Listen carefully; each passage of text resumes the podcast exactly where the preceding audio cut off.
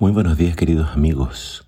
Hoy en Primero Dios te invito a que juntos leamos el Salmo 145.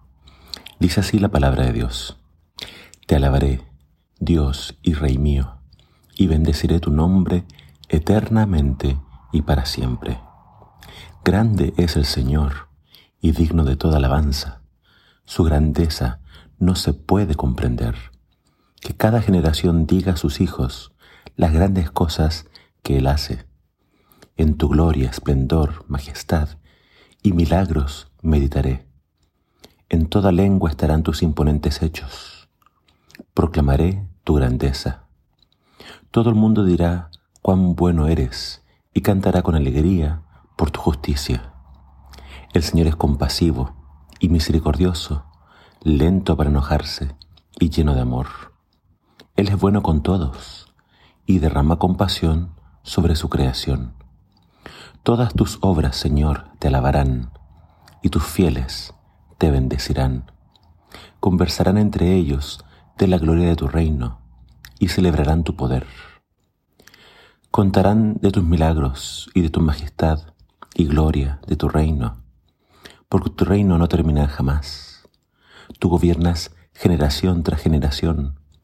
El Señor es fiel en todo lo que dice. Él es bueno en todo lo que hace.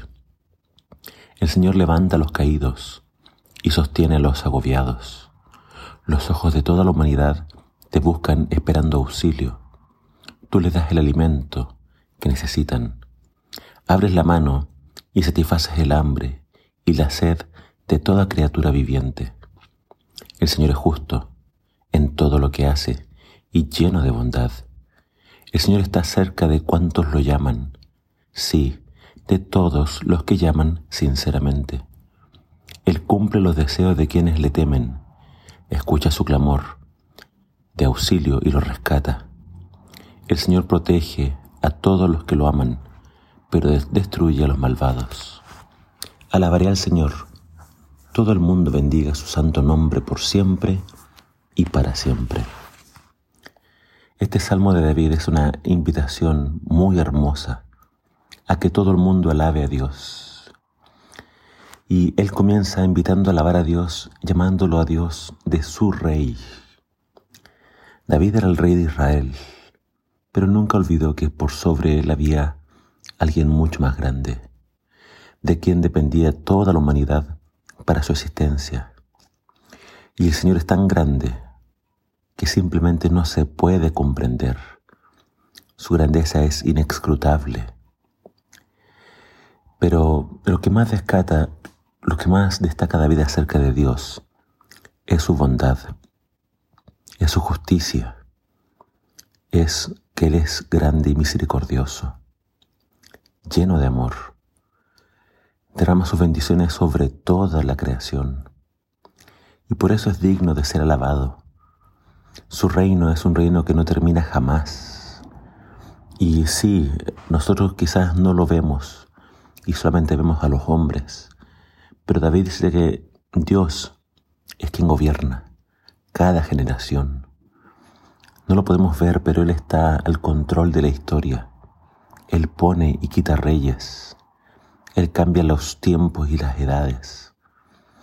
Pero aunque Dios tiene ese poder tan grande y Él gobierna todo el universo, Dios se fija en los más pequeños, en los más débiles, y está atento a las oraciones de quienes lo buscan con sinceridad.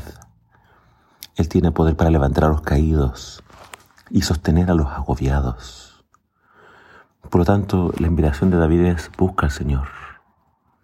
Y él, cuando alguien busca al Señor, se refiere a estas personas con dos términos.